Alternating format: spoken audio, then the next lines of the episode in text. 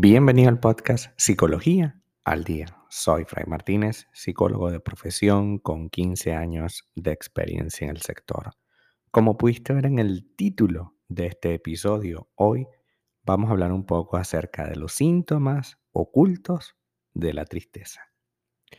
Pues sí, aunque la tristeza es sumamente evidente, hay síntomas que están allí ocultos y que necesitamos conocer. Ese malestar del que intentamos defendernos y que impacta nuestro equilibrio psicológico puede manifestarse en forma de molestia, mal humor, apatía o cansancio.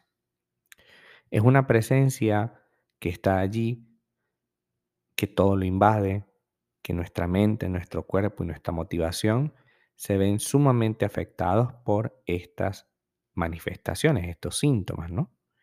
A menudo suele decirse eso de que hay personas con las más bonitas sonrisas, pero que detrás de ellas hay una historia triste que no quieren contar. Pocas emociones son tan pasan desapercibidas solo hasta que ya suponen un riesgo para la salud de la persona. La tristeza podríamos asemejarla a esa luz que aparece y desaparece, ¿no? A esa luz que está allí, pero que a la vez, de repente, cuando nos damos cuenta, no está. Lo que a menudo hace que no le prestemos señal de alarma, ¿no? Entender esos síntomas ocultos de la tristeza nos ayudará a, reaccionar antes de lo que normalmente lo hacemos. Identificarla, ser más receptivos ante esa, ante esa señal puede permitir que manejemos mejor esos estados emocionales. Es esencial poner nuestra mirada en el centro de esta compleja emoción para saber qué quiere decirnos. Porque sin duda hoy estamos hablando de la tristeza, pero no de la depresión, que es el siguiente nivel de la tristeza. La tristeza es algo que todos vamos a sentir y que todos sentimos alguna vez en la vida o muchas veces en la vida. Sin embargo, una cosa es estar triste y otra deprimido. Sin embargo, si no identifico a tiempo mi tristeza y dejo que suba de nivel, va a llegar un punto en el que se va a transformar en depresión. Entonces hoy vamos a hablar sobre cuáles son esos síntomas ocultos de la tristeza y por qué están allí, pero no me doy cuenta. Eh, los síntomas ocultos de la tristeza son muy amplios y hoy vamos a hablar de algunos. Primero, estados frecuentes, mal humor y rabia. La rabia es a menudo un disfraz de la tristeza. Es una válvula de escape, es un canal de expresión. Es ese momento en el que emergen las cosas, pero de forma inadecuada. Cuando no somos capaces de poner la mirada en el detonante de esa tristeza, o, de alguna manera, nos, nos negamos a aceptarla, surge la molestia, la frustración y, por supuesto, la rabia. Otro elemento es el cansancio y la lentitud. Las emociones están allí por algún motivo.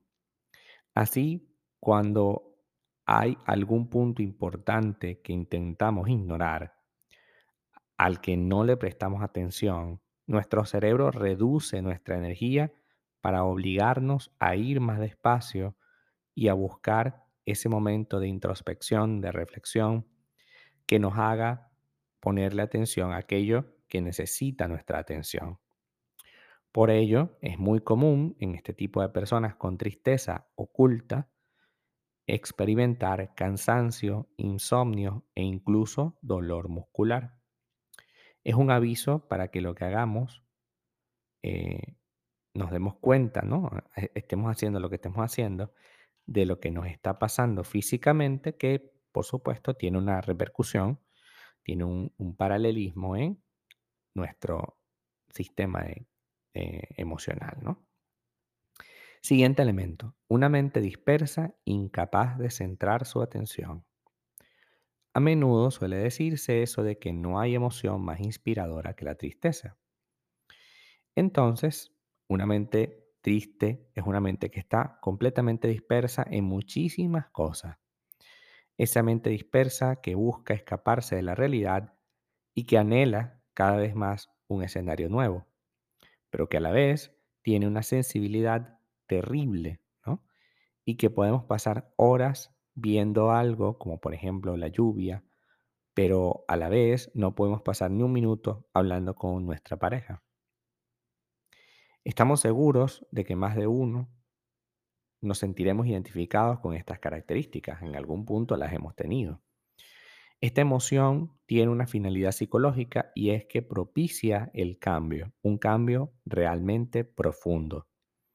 A diferencia de la rabia, que la rabia busca un cambio superficial, cállate, no digas nada, eh, me heriste, estoy molesto contigo. La rabia es una emoción directa, ¿no? Eh, la tristeza es una emoción que busca la reflexión y la profundidad de nuestros pensamientos.